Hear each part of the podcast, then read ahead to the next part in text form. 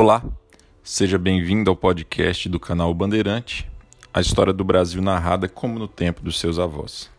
Neste que é o 19 episódio, eu reúno os áudios de seis vídeos publicados no meu canal do YouTube e esses é, vídeos contemplam um assunto muito interessante é, relacionado à história de Portugal e, naturalmente, do Brasil.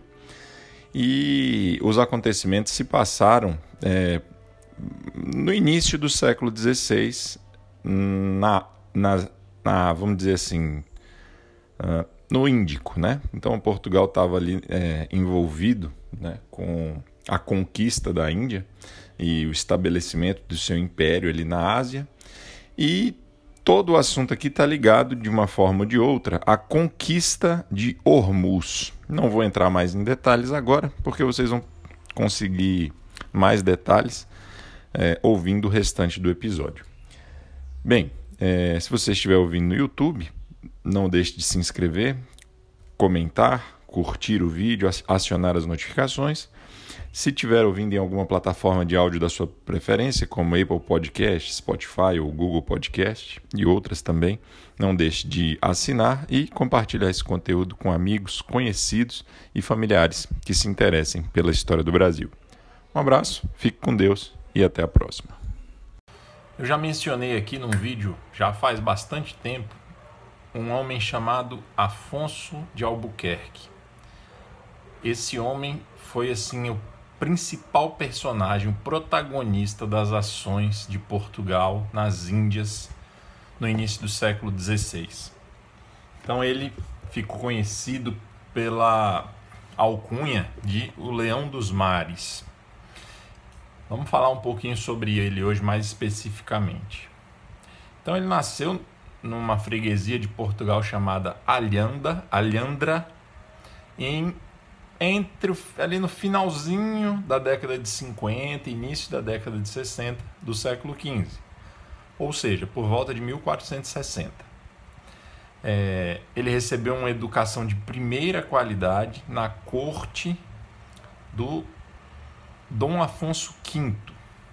O Dom Afonso V foi pai do Dom João II e o Dom João II foi o sucessor de Dom João II foi Dom Manuel I. Então é nessa ordem Dom Afonso V, Dom João II e Dom Manuel I. Bem, é, essa educação que o Afonso de Albuquerque recebeu foi a melhor possível na época. E quando eu digo na época, eu não quero dizer que está aquém da atual, não. Muito pelo contrário. Bem, então ele foi, ao, ao chegar à fase adulta, ele foi condecorado, ele, ele, ele se tornou cavaleiro da Ordem de Santiago. E só para vocês terem uma ideia da, de, dessa formação que ele teve, ele tinha domínio completo da sua língua mãe, o português. Naturalmente, a, na, no século XV, o português era muito próximo do, do castelhano, do espanhol, então também ele tinha o domínio dessa outra língua, vizinha, irmã. Ele tinha domínio de latim, e se você é conservador, se você, enfim, você, você conhece o trabalho do professor Rafael Falcon e outros, você sabe que isso significa muito. Então ele era um homem que dominava o latim ele dominava matemática e as ciências da época, ele tinha um conhecimento forte, robusto das ciências em geral. Ele exerceu diversas atividades e se destacou como soldado, como navegador, como diplomata e como é, é, soldado, navegador e diplomata. Tá? Agora veja, é, esse Afonso de Albuquerque ele vai é, se tornar bem conhecido só no início do século XVI. As ações que ele vai desempenhar no início do século XVI, ligadas aos objetivos, aos propósitos de Portugal na Índia, que vai fazer dele, que vai lhe, vai lhe dar fama. Mas antes disso, ele começou a atuar muito jovem. Então, só para vocês terem uma ideia, em 1476, ou seja, ali entre 16 e 18 anos, ele lutou na Batalha de Touro. Já mencionei essa batalha aqui, foi uma batalha aí pela sucessão do trono de Castela em que Portugal se envolveu. Em 1480, ainda muito jovem, ele se voluntariou para lutar em Nápoles contra os turcos. E, e, é bom que se diga logo, ele vai alimentar uma rivalidade, uma hostilidade para com os muçulmanos desde muito cedo. Então, nessa época, as disputas entre portugueses e muçulmanos na África, no norte da África, em todo o litoral africano, dos dois lados, e nas Índias é intensa. Portugal era o grande algoz dos, dos, dos turcos, dos árabes, dos muçulmanos em geral. Tá. Em 1482, ele vai integrar uma guarnição que defendia Arzila, uma praça do norte da África, ali onde hoje é o Marrocos. Ele vai para lá e fica ali defendendo aquela praça que Portugal tinha conquistado. Quando ele retorna para Portugal, ele é logo integrado na guarda pessoal de Dom João II, de quem ele era amigo de infância. Então ele foi criado muito próximo do Dom João II, do futuro Dom João II, tá bom? Bem, é, o reinado do Dom João II, como eu já falei aqui, ele foi marcado por grandes coisas. É lógico que Dom Manuel I colheu muitos frutos do trabalho de outros reis, né, que culminaram ali no, no governo dele, então é covardia comparar com o governo de Dom Manuel I. Mas, pra vocês terem uma ideia, Bartolomeu Dias é, contornou o Cabo das Tormentas ou da Boa Esperança no governo de Dom João II. É, praticamente, o Vasco da Gama partiu, né, quando o Vasco da Gama volta, o, o Dom João II tinha morrido, mas quando ele partiu foi sob as ordens, sob a égide de Dom João II. Então, é, Dom João II é um rei que protagonizou muita coisa na história de Portugal, ok? É, além disso, ele assinou o Tratado de Tordesilhas, foi ele que se fez aquelas tratativas com o Cristóvão Colombo e acabou Provavelmente, não por desconhecimento, até por muito conhecimento, ele acabou não se interessando pelo, pelo, pela proposta do Cristóvão Colombo. Muito bem. Ele teve um reinado curto. Ele, ele, ele reinou entre 1481 e 1495. E talvez por isso, né, por ter deixado de ser rei ainda jovem, ele tenha não tenha colhido mais frutos ainda do seu trabalho. Muito bem. O Afonso de Albuquerque, que conviveu com o Dom João II na infância, que cresceram juntos, receberam uma educação muito parecida, etc., eles, ele vai é, ele vai conseguir enxergar, recolher, participar da colheita de vários frutos que de todo aquele trabalho plantado durante o governo de Dom João, desde Dom Afonso V, Dom João II e ele realmente se torna protagonista né, dos fatos ali na região das Índias, no governo de Dom Manuel I. É a partir de 1503 que começa a parte mais intensa do trabalho dele. Em 1503, então, ele é mandado para as Índias numa expedição, e essa expedição tinha um caráter principalmente militar. O objetivo dessa expedição era é, dar proteção para os comerciantes portugueses. Fazer comércio também, a expedição ia, mas principalmente fazer proteção na, rota, na rota. Então vamos tentar ver um mapa aqui, né, nessa nossa qualidade maravilhosa. Então tá aqui. É, essa rota de Portugal às Índias, né, ela era muito longa. Então a, a expedição do Afonso de Albuquerque de 1503 tinha o objetivo de fazer a proteção tentar manter uma certa é, segurança, né? Manter, manter, oferecer uma certa segurança para os portugueses durante todo esse trajeto.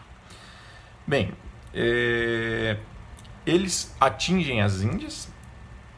Ah, lembram do Samorim de Calicut, aquele governante de Calicut que tinha dado problema para Pedro Álvares Cabral? É, já tinha dado para Vasco da Gama, depois teve um problema de uma traição lá, um ataque à feitoria de Calicut. Cabral bombardeou Calicut, desceu, mais, desceu um pouco e fundou uma feitoria em Coxim, lembram disso? Então, Afonso de Albuquerque vai chegar lá, vai vencer o Samorim em Calicut, vai estabelecer um domínio português ali, e em Coxim, onde havia a feitoria portuguesa, ele vai construir uma fortaleza militar. E aí isso garante a, a, a posse, o domínio português naquela região ali. Só para mostrar para vocês. Aqui, ó. Não sei se dá para ver, mas aqui vocês vão ver Calicut e Coxim, um pouquinho ao sul. Espero que esteja dando para ver. Beleza. É, bem, então ele a viagem dele é um sucesso estrondoso. Por onde ele passa, ele obtém grandes vitórias para Portugal, não há nenhum revés. Muito bem. Diante de tanto sucesso, como não poderia deixar de ser, vai acontecer um, um primeiro problema. Ele era um cara muito, digamos assim, determinado e de difícil convivência. E aí um primo dele que tinha ido com ele, Francisco de Albuquerque, vai se desentender. Ele, o Afonso de Albuquerque, achou o seguinte: terminamos o nosso trabalho, temos que voltar. Mas essas não eram as ordens do rei. O Francisco Albuquerque pretendia ficar mais tempo nas Índias. E aí o Afonso se desentende com ele e parte na frente, na, em, volta para Portugal antes. E logo depois, algum tempo depois, quando o primo dele resolve voltar para Portugal, ele acontece um desastre do qual não se tem muita informação e as embarcações acabam naufragando e morre o primo, morre todo mundo. Um desastre aí que acabou caindo na conta dele, apesar de que não parece que houve grande punição, nada desse tipo para ele. Uh, talvez, provavelmente, porque a cagada que ele fez, apesar de ser significativa, na balança não significava tanto diante dos grandes feitos dele. Quando ele chegou em Portugal, ele chegou com os navios dele carregados de especiarias e de riquezas e trouxe junto um grande plano imperialista concebido por ele para oferecer a Dom Manuel I. Então, esse plano era o seguinte: ele queria conquistar vários pontos estratégicos, desde o litoral oriental africano até as Índias. Para, ele queria dominar o comércio no Oceano Índico. Como assim dominar o comércio? Veja, Portugal tinha objetivos comerciais. Então ele tinha boas relações com quem era possível e fazia comércio. E o, e o Afonso de Albuquerque percebeu que nós podemos criar um império militar e subjugar os principais pontos comerciais e assim a gente não vai precisar da boa vontade, de boas relações, a gente vai dominar, a gente vai mandar, a gente vai ter hegemonia comercial baseada numa força militar. É... Então, esse foi o grande plano do Afonso de Albuquerque que ele apresentou para Dom Manuel e acabou convencendo Dom Manuel. É, não sei se vocês lembram, mas eu falei que na entrada de Hormuz, aliás, na entrada do Golfo Pérsico, aqui, tem uma vermelho aqui, o Golfo Pérsico, eu acho que não dá para ver, né, minha gente? Tá uma porcaria, mas enfim, na entrada do Golfo Pérsico aqui tem uma cidade chamada Hormuz. Esse era o objetivo principal do Afonso de Albuquerque, o Leão dos Mares. Ele chegou para Dom Manuel e falou: Nós precisamos conquistar esse lugar, esse lugar, os pontos estratégicos são esses, e o principal ponto é Hormuz. E vai ser mandado para lá para conquistar Hormuz. E é sobre isso que eu vou falar no próximo vídeo, sobre a Batalha de Hormuz, que aconteceu em 1507. Beleza, pessoal? É isso, um abraço para vocês e até amanhã. Na quinta-feira, eu falei para vocês sobre o Leão dos Mares, o Afonso de Albuquerque, e de como ele trouxe da sua viagem, da sua primeira viagem às Índias, a ideia de criar um império militar português do Índico até as Índias. E o Dom Manuel acatou essa proposta do Afonso de Albuquerque. Antes de falar então do ápice, vamos dizer assim, desse projeto, que vai ser a conquista de Hormuz na entrada do Golfo Pérsico, vou falar então da primeira etapa da realização desse projeto. Então, em abril de 1506, o Dom Manuel despachou para as Índias uma, uma nova frota é, com 10 navios dirigidos pelo, por, um, por um, nobre chamado é, Tristão da Cunha. Esse Tristão da Cunha, veja, estou falando em abril de 1506. Um ano antes, ele ia ser enviado para as Índias como primeiro vice-rei da Índia. É, mas ele teve um problema de uma cegueira temporária, que provavelmente foi uma conjuntivite, e aí foi substituído por um outro chamado Dom Francisco de Almeida. E aí agora, um ano depois, ele foi curado e vai partir para ser o novo vice-rei da, da Índia. Bem, além dos dez navios que são comandados por ele, vai um outro grupo de quatro navios militares comandados pelo próprio Afonso de Albuquerque, que é o braço armado da expedição. O Afonso de Albuquerque é subordinado do Tristão da Cunha, uh, mas tem certa autonomia, vamos dizer assim. Uma certa autonomia, né? Ele não é totalmente independente, está subordinado ao Tristão da Cunha com alguma autonomia. Bem, é... o objetivo desse de toda essa frota era levar o novo vice-rei até as Índias e no caminho criar as condições para que Portugal dominasse todo o comércio do Oceano Índico, no litoral oriental da África, a região do Mar Vermelho e do Golfo Pérsico. Bem, além disso, o próprio Afonso de Albuquerque vai fazer o quê? Ele, de última hora, eh, lembrem-se que ele liderava quatro navios hum, de caráter militar, de última hora, o piloto da nau que ele ia viajar matou a mulher no, um dia antes da viagem, fugiu para Castela. Então ele mesmo teve que pilotar o navio. Além disso, ele tinha uma missão secreta que ele levava consigo uma carta do Dom Manuel I, que dava a ele, caso ele fosse bem sucedido em todas as suas tarefas, após o prazo de três anos, que era o prazo do mandato do Tristão da Cunha, o Afonso de Albuquerque ia ser o novo vice-rei da Índia. Tá, então, diante disso, ele, eles partem para as Índias. O Afonso de Albuquerque, se vocês lembrarem, teve uma desavença com um primo dele, naquele vídeo eu falei, e por causa dessa desavença ele partiu na frente do primo para Portugal, o primo depois precisou dele, teve um problema sério, naufragou, morreu, sumiu. E, para variar, como Afonso de Albuquerque não era assim muito digamos assim, uma pessoa de muito de relacionamento fácil, ele também tinha uma certa desavença com o Tristão da Cunha. O Tristão da Cunha era aquele explorador curioso. O, o Afonso de Albuquerque era aquele soldado, era aquele conquistador determinado. Né? Ele tinha um objetivo, ele queria cumprir aquilo rápido e eficientemente. Tá.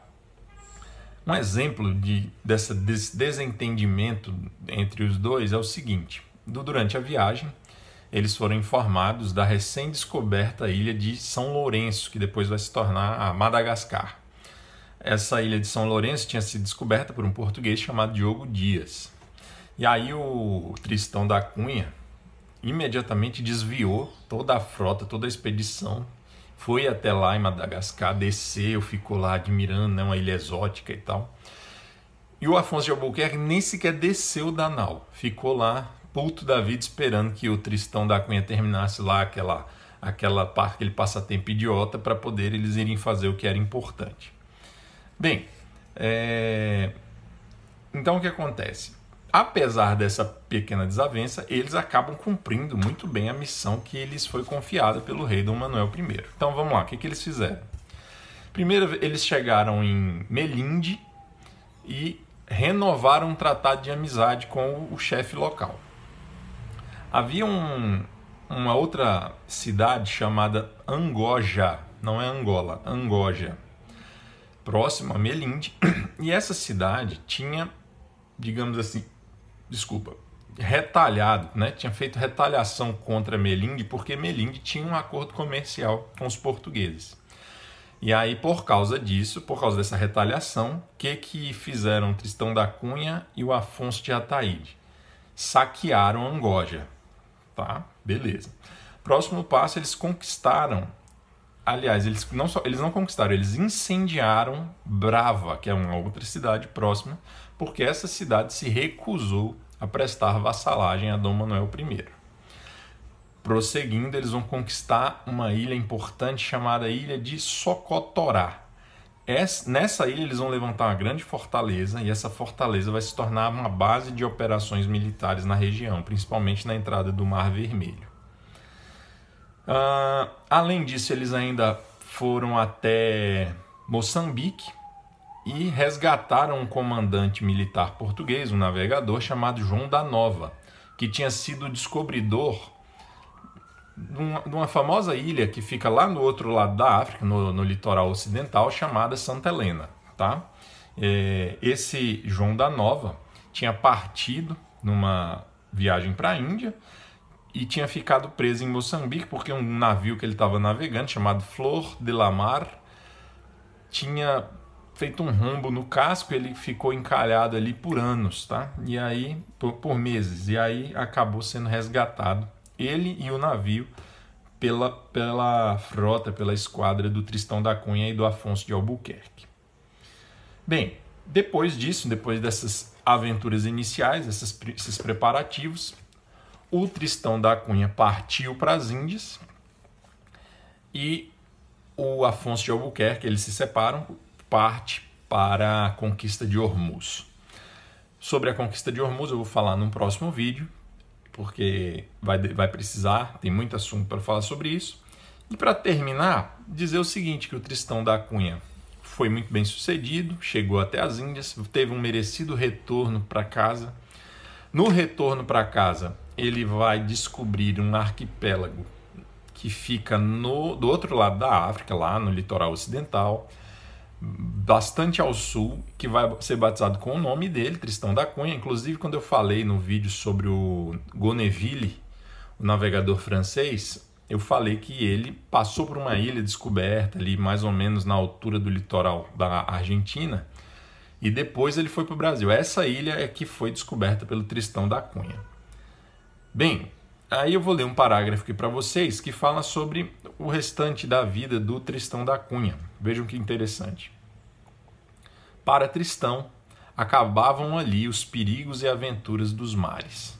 Em 1514, chefiará a riquíssima embaixada portuguesa que para Roma com o cortejo que apresenta à Europa os incríveis tesouros do Oriente, incluindo joias, especiarias, leopardos, panteras e o elefante ano ou rano, que a um sinal do tratador se ajoelha três vezes diante de um Papa Leão X que mal acredita no que os seus pios olhos veem. Então, é, essa foi uma, é uma história bem conhecida, né? Quando uma embaixada portuguesa levou lá para Roma várias riquezas tra trazidas do Oriente que fascinaram não só o Pio, o Papa Leão X, como toda a Europa. Beleza, pessoal? Então no próximo vídeo eu falo para vocês sobre qual foi o desfecho e como se desenrolou lá o projeto do Afonso de Albuquerque em Hormuz. Beleza? Um abraço. Da partida do Tristão da Cunha, quando ele se separa do Afonso de Albuquerque e vai para as Índias, até até quando o Afonso de Albuquerque está às portas de Hormuz para tentar conquistá-la. É, aconteceu uma série de coisas, então esse vídeo de hoje a gente vai fazer é, a explanação desses acontecimentos. Tá, então para começar é o seguinte: quando Tristão da Cunha foi, o Afonso de Albuquerque começou a preparar então a sua esquadra, que agora tinha seis navios, para poder tomar conquistar Hormuz. Então ele começou a reunir mantimentos e ele preparou 500, quase 500 homens para poder ir para essa conquista. Ah, ele faz o que? Ele então se dirige para Hormuz costeando a Arábia, indo pela costa da Arábia. E nesse trajeto ele já começa os trabalhos, por assim dizer. Então em Calayati, que atualmente é o Bahrein, e em Soar, duas cidades ali que os portugueses pretendiam dominar. Os portugueses são muito bem recebidos, são recebidos pacificamente e é, essas duas cidades aceitam é, se submeter ao domínio dos portugueses, tá? Beleza. É, nas próximas três cidades não vai ser bem assim Então essas cidades são Corfação, Curiate e Mascate, que Mascate hoje em dia é Oman. Nessas três cidades, a recepção foi hostil, eles não se submeteram voluntariamente sob ameaça ou sobre, enfim, sob algum outro motivo. E aí o Afonso de Albuquerque bombardeou e conquistou à força essas três cidades. Até aí parecia ir tudo bem.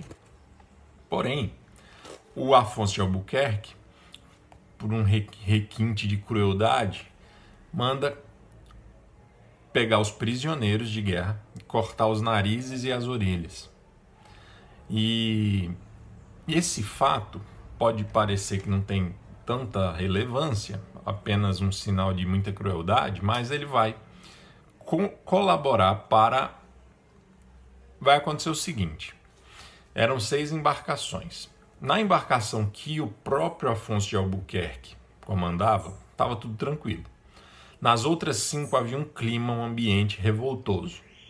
Então, muita insatisfação com, a, com as posturas do Afonso de Albuquerque. Tá. Então vamos por parte. É, havia, primeiro, um, um, uma insatisfação com ele porque os navios precisavam de reparos e ele, na ânsia de conquistar, é, protelava cada vez mais os reparos dos navios. Um problema técnico que gerava insatisfação. Muitas, muita gente doente e ele né, não queria dar atenção a essas pessoas, curá-las, etc., interromper um pouco o seu objetivo para poder cuidar dos doentes. Além disso, muita gente passando certas dificuldades de, de saúde, já falei, né, das doenças, e é, muito cansaço. Né? Aquela, aquele ritmo dele era muito acelerado e as pessoas, os marinheiros, os marujos, os soldados estavam cansados, precisando de descanso, insatisfeitos. Então havia um ambiente de insatisfação. Mas isso não era o pior. Então olha só, prestem atenção aqui. Das, cinco das seis embarcações, uma era comandada por ele. Outras quatro eram comandadas por Francisco de Távora, Antônio do Campo, Afonso Lopes da Costa e Manuel Teles. Esses quatro, eles eram favoráveis à antiga política comercial portuguesa. Antiga não, né? A política que vinha sendo praticada até ali, porque essa história de conquistar militarmente as cidades, formar um império, é uma novidade que o próprio Afonso de Albuquerque está tentando fazer com o apoio do Dom Manuel I. É, e esses outro, outros quatro preferiam muito mais, em vez de estar tá ali colocando a vida em risco, tá indo para as Índias pegar sua mercadoria e trazendo para Lisboa para revender. Ok. E não estavam dispostos então a arriscar a vida num projeto que só o Afonso de Albuquerque via algum sentido. Como assim só ele via algum sentido? Veja, nesse momento, o vice-rei da Índia ainda é o Francisco de Almeida, e ele era contrário a essa política imperialista, que já havia sido cogitada em outros momentos, mas que efetivamente só estava sendo posta em prática agora. Mas esses outros é, é, capitães dos navios sabiam da postura do Francisco de Almeida. Ele achava, o Francisco de Almeida e esses capitães achavam que você conquistar uma cidade dá muito trabalho e despesa, você perde homens. Aí você tem que levantar fortes, fortificações militares, você gasta dinheiro, tempo e você tem que guardar essas fortificações. Então você tem que colocar gente ali permanentemente, dar despesa, é um trabalho danado. Então eles achavam que não valia a pena aquilo. Eles não sabiam, esses capitães dos navios, que o Afonso de Albuquerque tinha uma carta em segredo do rei Dom Manuel que fazia dele o futuro vice-rei. E eles pensavam que poderiam se rebelar contra o Afonso de Albuquerque, porque achavam aquela política maluca, e que na corte o rei Dom Manuel os apoiaria caso eles fizessem isso. Não sabiam que secretamente o Dom Manuel tinha aprovado todo o projeto do Afonso de Albuquerque. Bem, mas o líder do movimento era o João da Nova. Lembram que eu falei que o, a esquadra que partiu de, Lis de Lisboa em abril de 1506, essa mesma da qual Afonso de Albuquerque fazia parte, junto com Tristão da Cunha. Essa esquadra tinha resgatado é, o João da Nova em Moçambique. Ele era um capitão famoso que, que, que navegava no navio chamado Flor de la Mar, um dos maiores navios da frota portuguesa. Muito bem.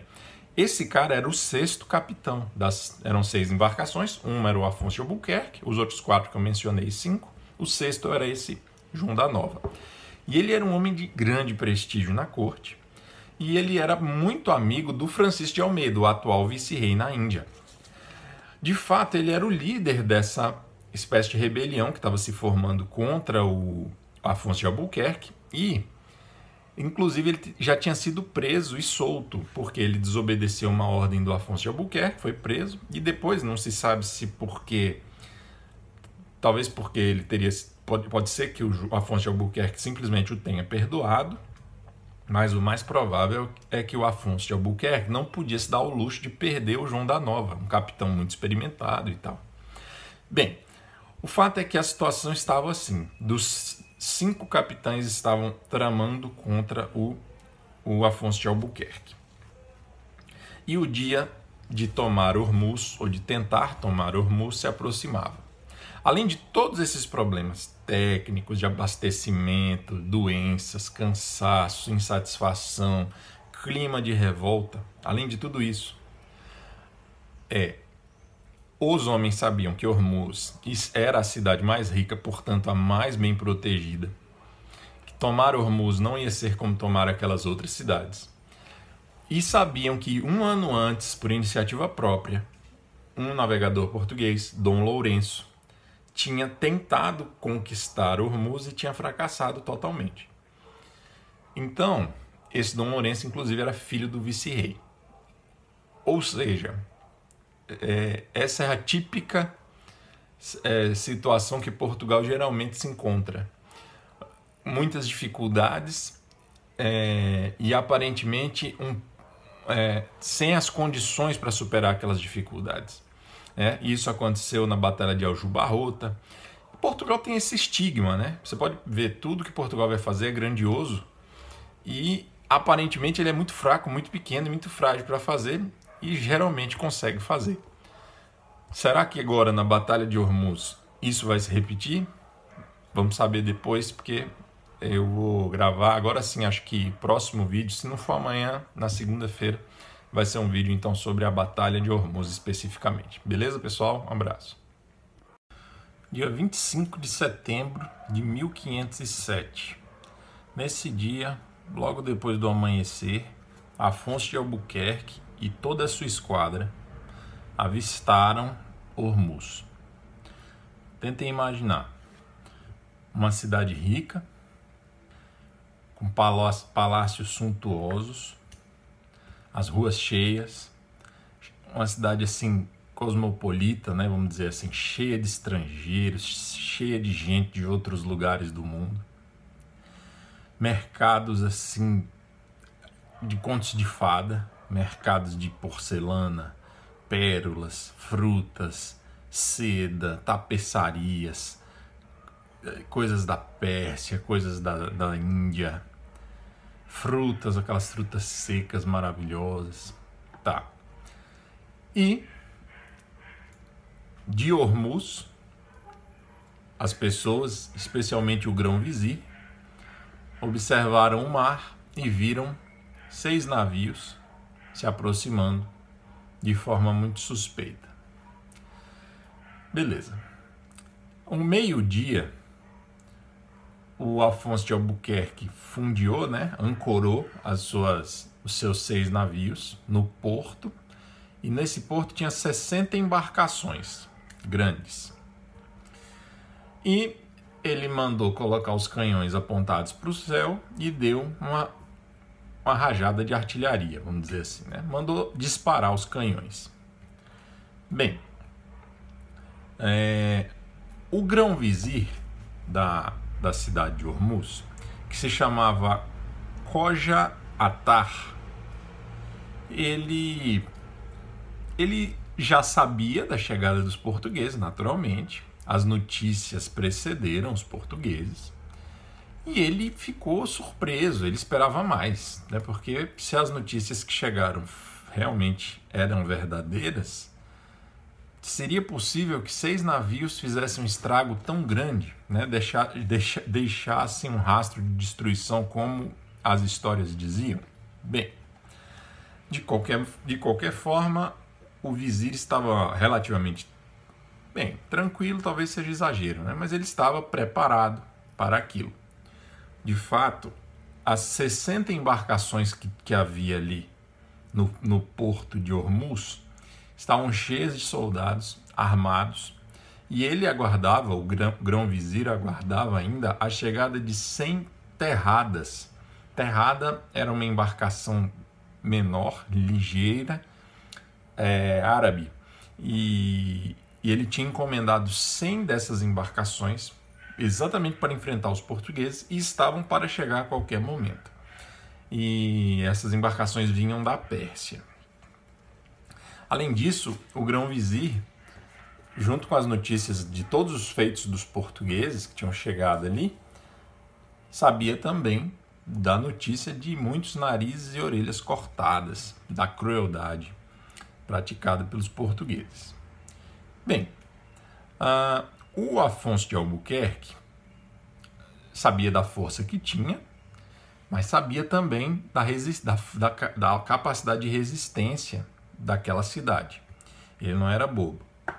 E aí ele apostava no, no segredo, vamos dizer assim. Porque o, o, o, o grão-vizir de Hormuz, ele é, sabia da fama do Afonso de Albuquerque e o Afonso de Albuquerque sabia que ele sabia.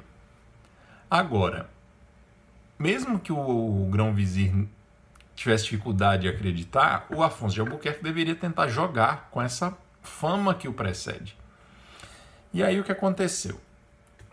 Às 13 horas desse mesmo dia 25, o, o Afonso de Albuquerque pegou um homem, um português, e mandou para a maior embarcação que estava no porto. Ele não sabia, mas aquela embarcação, só ela, tinha mil soldados.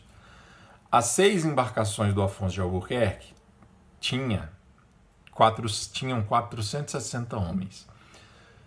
Aliás, seis capitães e 460 homens. Desses seis capitães, cinco contrários à política e aos objetivos do Afonso de Albuquerque, homens doentes, os navios precisando de reparos, já estavam há mais de um ano, há mais de um ano navegando. Então, assim, é, dá para perceber só aí né, que um das, uma das embarcações já era capaz de, pelo menos em quantidade de armas e de soldados, já era capaz de fazer frente aos portugueses. Tá.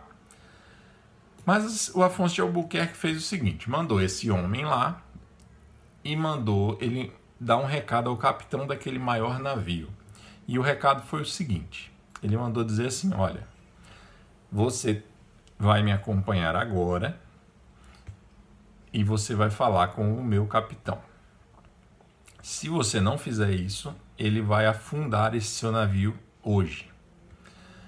E o capitão da maior embarcação de Hormuz, amedrontado, acompanhou o português. Chegando lá na Cirne, que era a principal, a maior, a, capitânia, a nau capitânia, né, que o Afonso de Albuquerque é, dirigia, chegando lá, o capitão foi impressionado, o capitão de Hormuz foi impressionado com a seguinte cena, que tinha acabado de ser armada. No lugar mais, é, mais belo, mais imponente do navio, um grande corredor, eles perfilaram, os portugueses perfilaram os maiores nobres, os mais fortes, os mais belos, com as melhores armas. Então fizeram um corredor de um lado e de outro, esses soldados perfilados, e no fundo, no fim do corredor, o Afonso de Albuquerque sentado numa cadeira. E aí o, o, o capitão foi conduzido até lá, à frente, até a frente do Afonso de Albuquerque. E o Afonso de Albuquerque deu um aviso a ele disse assim: Olha, eu venho em nome de Dom Manuel, rei de Portugal, da Quim e da Lemar, É, deu todo aquele título lá que incluía terras na África, terras na, na, na, na, na América, enfim. Né? Um título do Dom Manuel, ele era. São três linhas, né? Tá. E aí ele disse: o Afonso de Albuquerque disse para o capitão: Você vai levar para o grão-vizir a seguinte mensagem. Você pode manter a sua liberdade, seus barcos vão poder navegar no seu porto, você só precisa se submeter ao soberano Dom Manuel de Portugal. E, em outras palavras, ele estava dizendo: olha, se renda logo, porque senão eu vou fazer com você o que eu fiz com todos os seus vizinhos. Bem, o grão-vizir ganhou 24 horas de prazo para poder voltar no navio, ir até o navio e, e tratar dos detalhes com Afonso de Albuquerque. Quando ele recebeu a notícia, o grão-vizir recebeu a notícia do capitão, ele pensou o quê? Ele pensou o seguinte: olha, é pouco provável que essas seis embarcações façam comigo o que fizeram com meus vizinhos. Os meus vizinhos não têm a força que eu tenho. Mas eu não tenho pressa, porque eu estou esperando chegar outras 100 embarcações de guerra. Então eu vou fazer o quê? Eu vou fingir que entro no jogo do Afonso de Albuquerque para ele pensar que que está indo tudo bem, mas no momento eu não vou responder nem sim nem não. Eu vou protelar a negociação trocar mensagens, enviar e receber embaixadas. E assim eu espero chegar às outras 100 embarcações e a minha força, que já é superior, fique esmagadora. Tá? É...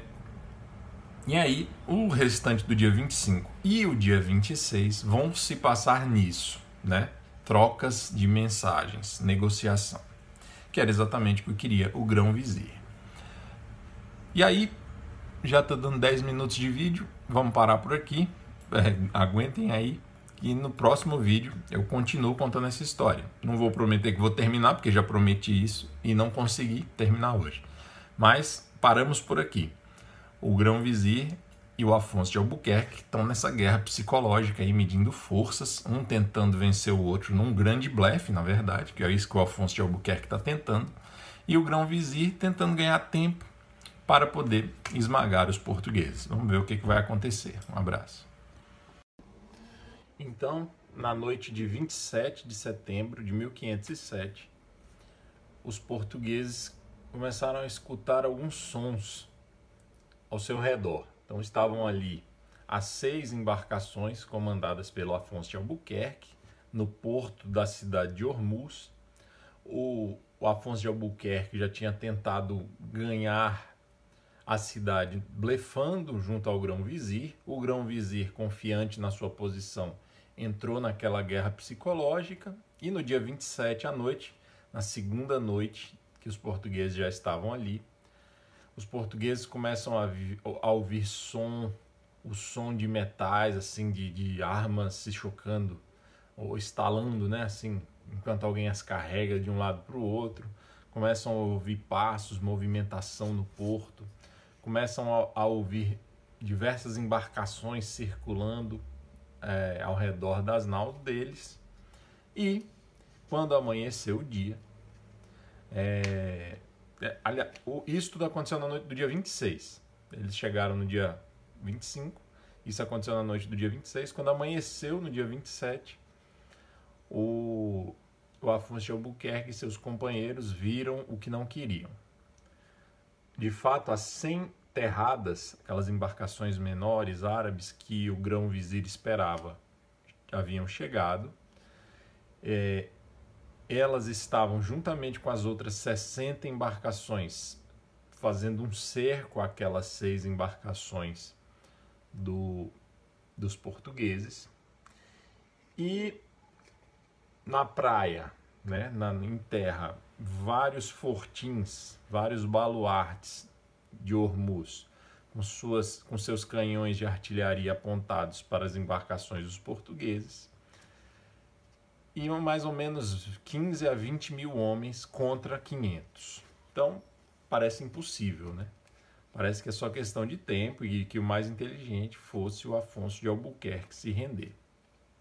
Bem, se render talvez não fosse uma opção, já que, é, levando em consideração o rastro de destruição deixado pelos portugueses e a crueldade praticada com cidades vizinhas, é provável que os, os, os habitantes né, de Hormuz não os poupassem apenas porque eles estavam se rendendo. Bem, de fato o que aconteceu? O próprio Kojá Atar, que era o grão-vizir, foi para o campo de batalha, ficou ali num batel próximo comandando tudo. O rei, que era um rei jovem ainda, por isso que o grão-vizir governava, o rei ainda não tinha nem 18 anos, prepararam lá um camarote, um palanque para ele assistir tudo, desde uma embarcação, e começou a brincadeira. Como é que começou a brincadeira? Começou assim. O Afonso de Albuquerque, percebendo a situação dele meio desesperada, mandou que as embarcações dos portugueses fossem rebocadas rapidamente até próximo das maiores embarcações que estavam ancoradas no porto, as mais perigosas. E aí, é... imediatamente ele abre fogo contra essas grandes embarcações.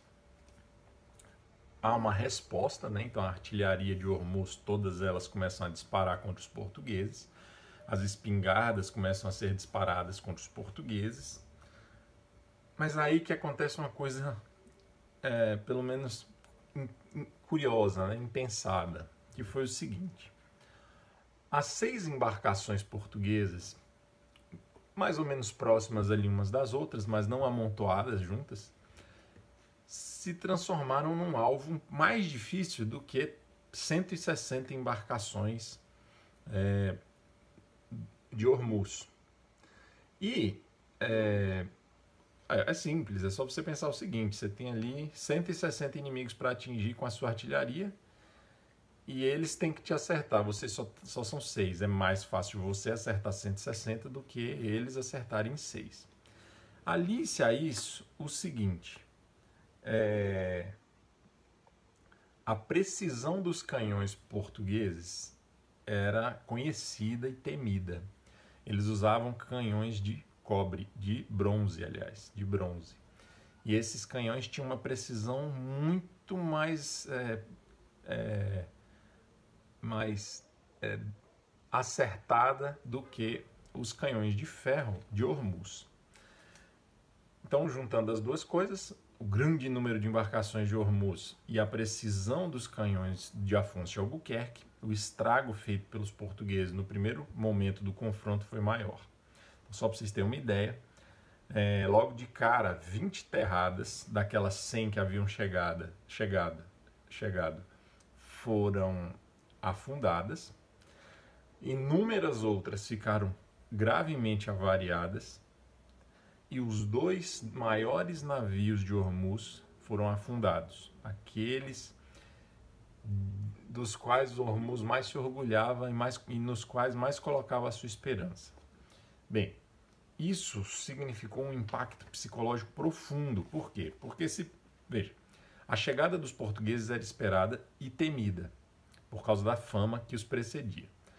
Porém, quando os portugueses chegaram, né, não causaram tanta impressão. Então, os homens de Hormuz criaram coragem.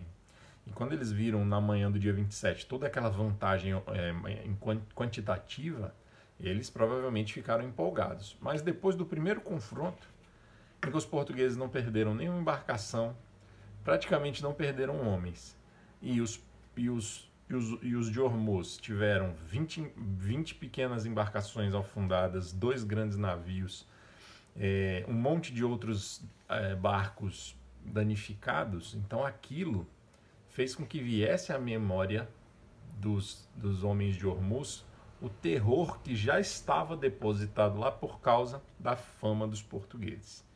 O que fez com que eles talvez tenham pensado que aqueles forasteiros eram provavelmente imbatíveis. Bem, o fato é que é o seguinte: o terror tomou conta dos homens de Hormuz, que muitos começaram a voltar as embarcações para a praia para poder fugir, ou pelo menos para poder se reorganizar. O Afonso de Albuquerque percebe isso e rapidamente as suas embarcações vão em direção a outras embarcações onde havia homens e, e, e líderes importantes. O objetivo dele era usar a experiência dos seus guerreiros para conquistar os navios mais importantes e pegar, dominar, é, prender ou até matar os homens mais importantes, os capitães, o próprio rei que estava numa embarcação assistindo. É, e de fato os portugueses se revelavam, se revelaram muito mais eficientes como guerreiros do que os de Hormuz. Por quê? Porque os portugueses tinham uma experiência a seu favor. Lembrem-se que Afonso de Albuquerque tinha uma esquadra dedicada a isso, a essa questão militar. Ele estava preparado para isso. E os seus homens também. O, curiosamente, até o. Lembram que vocês devem se lembrar que eu falei que a, a, a o, o ambiente era complicado dentro das embarcações, né? Havia ali liderados pelo navegador João da Nova, havia todo um, um clima de motim contra o Afonso de Albuquerque. Mas diante daquele inimigo que se mostrava muito perigoso, em quantidade muito superior, eles esqueceram aqueles, aquelas diferenças e se esforçaram juntos para enfrentar os homens de Hormuz. Ah, ao mesmo tempo que ele mandava os, os, seus soldados, que Afonso de Albuquerque mandava os seus soldados é, atacarem as naus mais importantes com os homens mais importantes, querendo pegar os líderes, é, ele mandou que todas as embarcações que estavam ancoradas na praia, os homens de Hormuz tinham é, estacionado na praia para fugir ou para se reorganizar, o Afonso de Albuquerque começa a incendiar todas aquelas naus.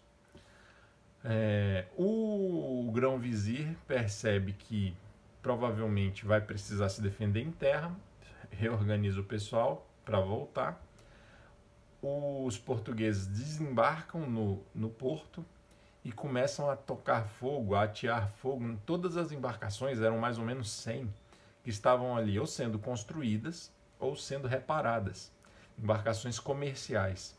E Hormuz dependia essencialmente do comércio, era aí que, daí que vinha toda a sua riqueza.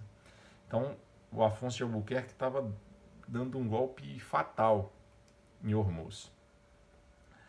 No meio dessa confusão toda, os arqueiros de Hormuz tentavam acertar os portugueses com suas flechas, com suas setas, mas muitas vezes acabavam atingindo seus próprios companheiros, já que a luta estava no corpo a corpo e os portugueses estavam em menor número. E aí acertar um português no meio de dez é, inimigos ficava difícil, eles acabavam acertando os inimigos, virou uma confusão, um pandemônio. Por fim, quando o Afonso de Albuquerque já estava com uma vantagem decisiva e o mais importante talvez tenha sido conseguir fazer valer todo o medo, todo o terror que já tinha chegado aos ouvidos daqueles homens de Hormuz, né? Então, com o seu ataque fulminante inicial, ele ele ele trouxe de volta aquele terror e os homens ficaram enfraquecidos, acovardados. É, talvez nem houvesse motivo para isso. Né? O, o, estrago feito pelo Afonso de Albuquerque, por maior que tenha sido inicialmente, não era suficiente para subjugar os inimigos, mas os inimigos foram vencidos pelo medo. E aí, quando Afonso de Albuquerque estava lá, no porto, combatendo os inimigos, vencendo os inimigos e incendiando todas as embarcações, veio um embaixador do grão-vizir com a bandeira branca e disse para ele: que o que Hormuz se rendia e que eles não incendiassem mais as embarcações, porque aquelas embarcações pertenciam ao rei de Portugal. Ou seja, Hormuz foi subjugada. Mas será que acaba aqui a história? Vamos ver. Se tiver mais o que dizer sobre isso, eu digo no próximo vídeo. Um abraço. Vamos concluir o que eu vinha falando sobre a batalha, a conquista da cidade de Hormuz pelos portugueses a gente já, vê, já fez, já fiz aí dois ou três vídeos, né, contando essa história. A gente parou quando o Afonso de Albuquerque conseguiu conquistar Hormuz. Qual foi o resultado disso? Então vamos lá. Primeiro, é surpreendente isso, tá? Mas acreditem. Mais de 100 embarcações, umas 110 embarcações entre aquelas menores e as grandes embarcações de Hormuz foram afundadas. Então, 110 embarcações afundadas. Lembrem-se que os portugueses tinham seis, seis naus. mais ou menos 3 mil, mais ou menos não, mais de 3 mil soldados guerreiros de Hormuz mortos. Agora, portugueses, zero embarcações afundadas, zero mortos. Aqueles 460 homens ficaram todos vivos depois dessa batalha. E 11 feridos, entre esses 11, alguns gravemente feridos. Então é uma coisa assim quase inacreditável, né? É, é, é, enfim, não tem o que falar, né? Seis naus contra 150, 160, 20 mil homens contra 460 e um resultado desse é uma coisa realmente quase sobrenatural. Mas nós vimos a explicação, né? Como foi possível isso acontecer. Bem, é, Hormuz então foi incorporada ao Império Português, mas o Afonso de Albuquerque não estava satisfeito ainda. Então ele começou imediatamente a construção de uma fortaleza para deixar homens ali e manter defendida a cidade. Só que é, assim que eles terminaram a batalha, vencido o inimigo, ressurge a problemática da, da insatisfação dos homens com Afonso de Albuquerque. E aí, aí vem o seguinte: três capitães pegam suas embarcações, metade das embarcações, e partem para a Índia, como eles queriam fazer já há muito tempo. O Afonso de Albuquerque fica sem mão de obra suficiente para poder concluir o trabalho da fortaleza. É... Diante disso, ele parte deixando o serviço incompleto, coisa que ele não gostaria de ter feito. É, volta então, regressa para a cidade de Socotorá, que havia sido conquistada pelos portugueses recentemente. Lá ele encontra o grupo de portugueses que havia ficado ali, é, é, passando necessidade, fome, apuros. Então ele saqueia algumas, algumas embarcações muçulmanas ali pela região para suprir de mantimentos os portugueses, resolve esse problema e vai para a Índia.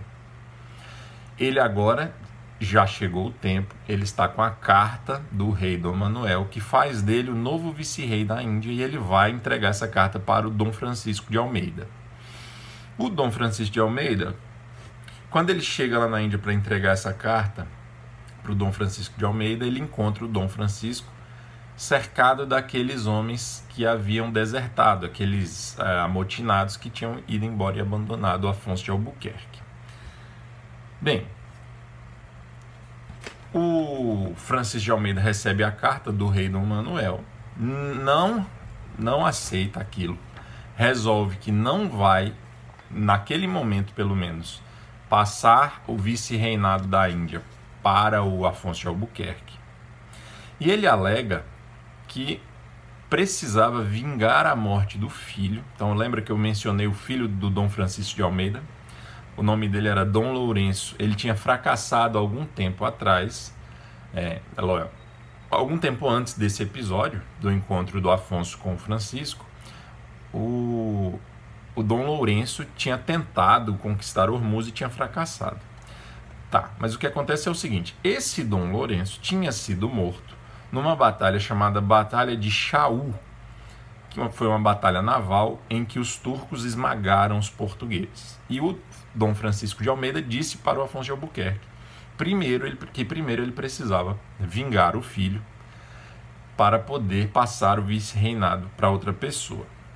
Então ele manda o Afonso de Albuquerque para Coxim e manda ele ficar lá esperando novas ordens. Tá. Enquanto isso, Algum tempo depois, em janeiro de 1509, o Dom Francisco de Almeida realmente vinga o filho na batalha de Diu, ou Diu, e ele acaba expulsando os turcos definitivamente do Oceano Índico. Então essa aí é mais uma vitória dos portugueses que precisa ser mencionada. É...